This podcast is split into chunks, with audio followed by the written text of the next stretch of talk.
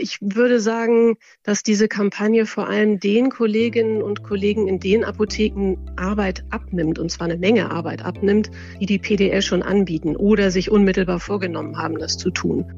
PZ nachgefragt. Der Podcast für das Apothekenteam.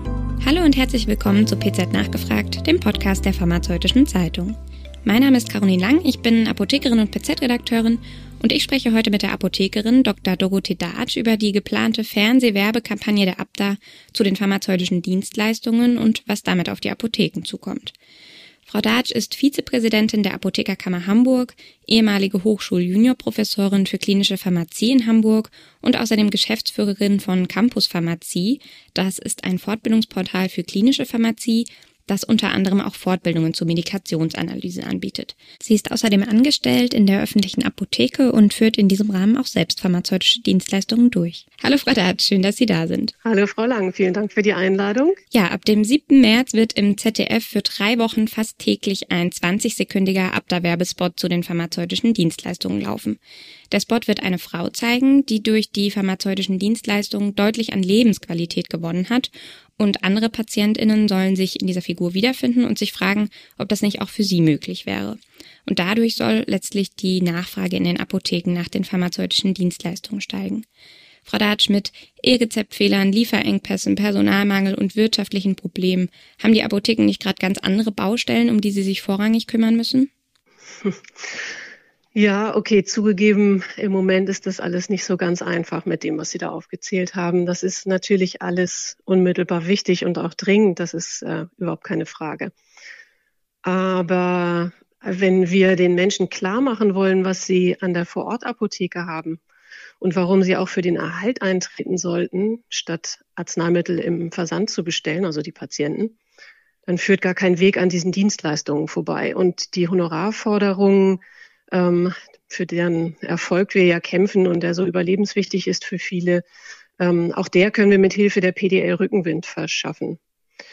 Dann die Chance, die wir Mitte 22 durch die Einführung des Honorars für pure Dienstleistung ohne Produktbezug bekommen haben. Das ist ja ein Systemwechsel sozusagen, ist auch einmalig. Die müssen wir jetzt nutzen. Wer weiß, ob und wann wir da eine zweite bekommen würden, wenn das jetzt nicht klappt. Und darum ist es total richtig, dass jetzt viel unternommen wird, um die Dienstleistungen in der Zielgruppe bekannter zu machen.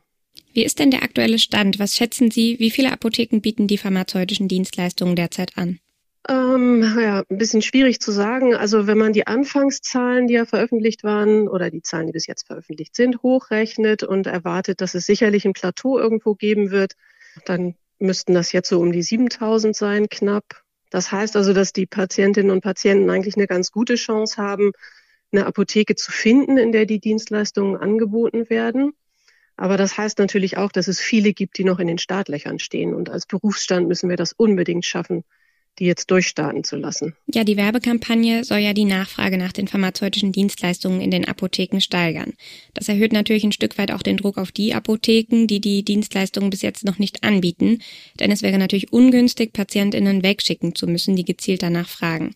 Wie sollen sich denn diese Apotheken Ihrer Meinung nach nun vorbereiten? Ja, das ist eine gute Frage. Also ähm, Druck aufbauen, haben Sie gesagt. Ich, ich würde sagen, dass diese Kampagne vor allem den Kolleginnen und Kollegen in den Apotheken Arbeit abnimmt, und zwar eine Menge Arbeit abnimmt, die die PDL schon anbieten oder sich unmittelbar vorgenommen haben, das zu tun.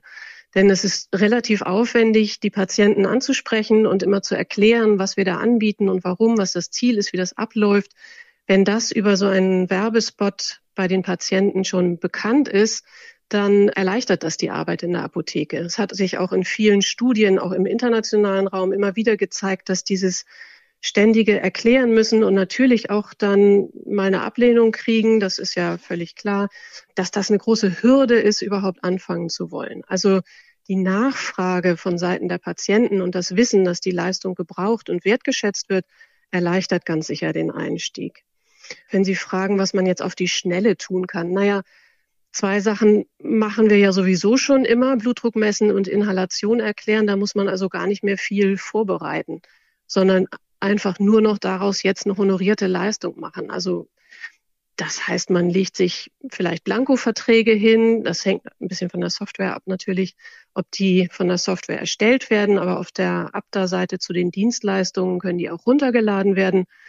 Wenn man die liegen hat, dann kann man jemanden ansprechen und loslegen. Und sollte man über den Ablauf nicht ganz sicher sein, dann gibt's auf der Website auch gleich noch jeweils eine Checkliste und ein Quickstart Guide, was man runterladen kann und durchlesen. Und dann hat man in aller Kürze schon alles zusammen. Sucht sich den ersten Patienten, der Anspruch auf die Dienstleistung hat. Da ist natürlich die Hürde noch am höchsten.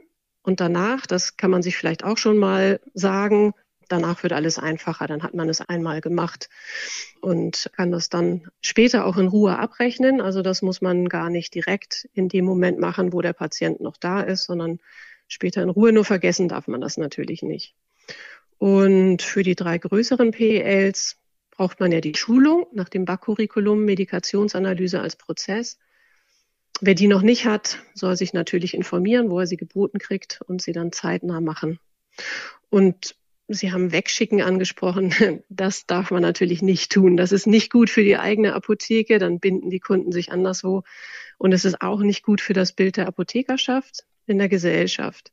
Das macht man ja nicht spontan. Also auch hier nochmal auf den Punkt, was kann man schnell machen? Diese PDLs macht man nach Termin.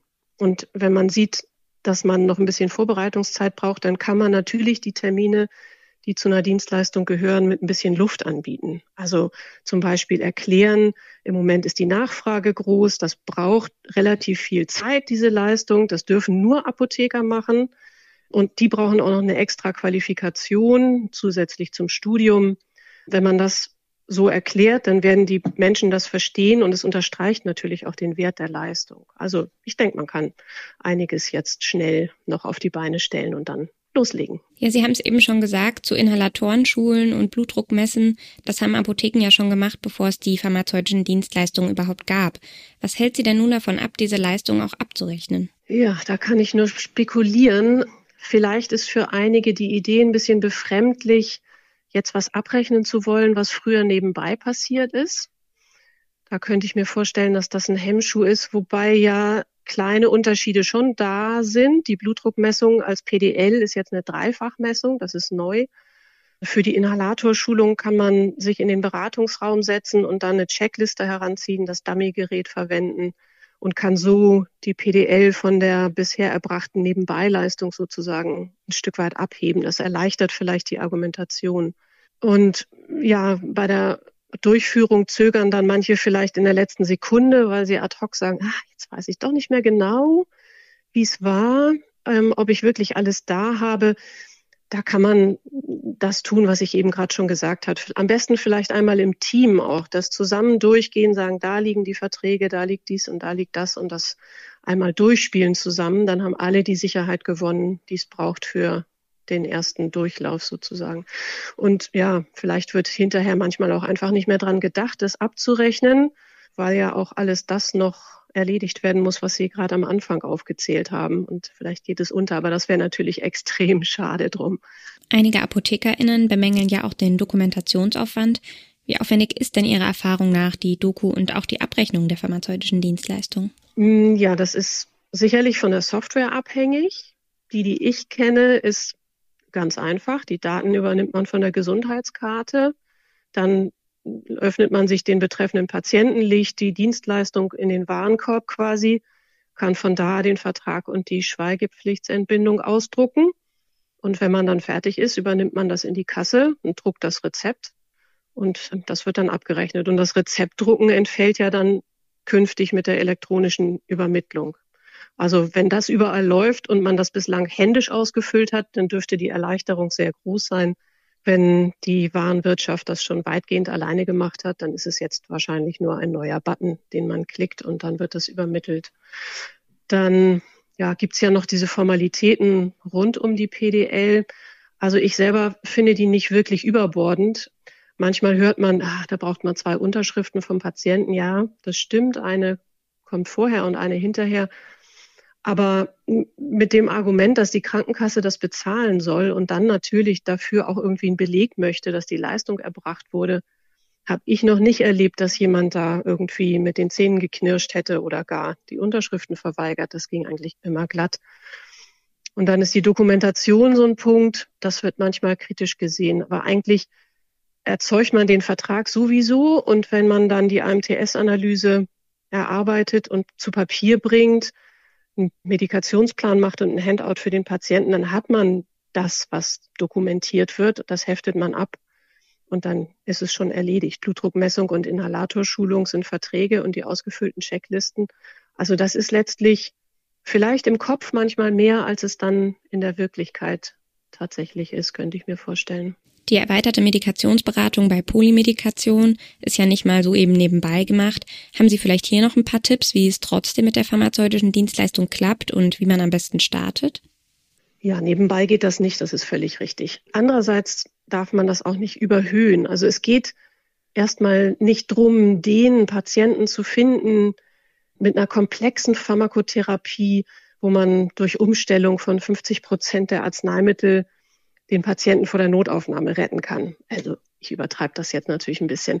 Man darf ruhig mit einem Patienten anfangen, der fünf, sechs gängige Arzneimittel hat und dabei aber vielleicht unsicher ist, ob das so zusammenpasst, ob der Patient alles richtig macht oder auch unsicher, warum überhaupt diese Arzneimittel eingenommen werden. Ich habe ganz oft Menschen, die sagen, warum muss ich denn mehr als ein Blutdruckmittel nehmen?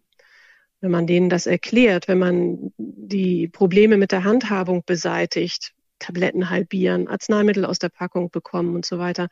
Wenn man das schafft, dass die Menschen nach der Beratung die Arzneimittel richtig und zuverlässig anwenden, dann haben wir einen ganz wichtigen Beitrag zur Versorgung geleistet. Schon allein damit. Und das ist nicht wahnsinnig aufwendig, muss man sagen.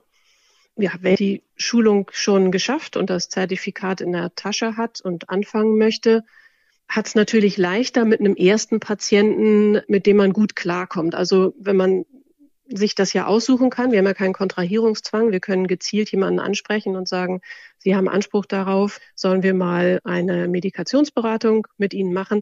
Dann kann man sich ja jemanden aussuchen, der aufgeschlossen und interessiert und freundlich ist, den man vielleicht schon ein bisschen kennt als Stammpatienten. Und ganz idealerweise hätte diese Person dann auch noch eine Ärztin oder einen Arzt, der genauso gestrickt ist. Wenn man dann auf Ärzte und Ärztinnen zu sprechen kommt, dann ist es vielleicht hilfreich, im Kopf zu haben, dass die in der Regel sehr interessiert sind daran zu erfahren, was die Patienten nebenher noch so nehmen. Das wissen die nämlich nicht immer.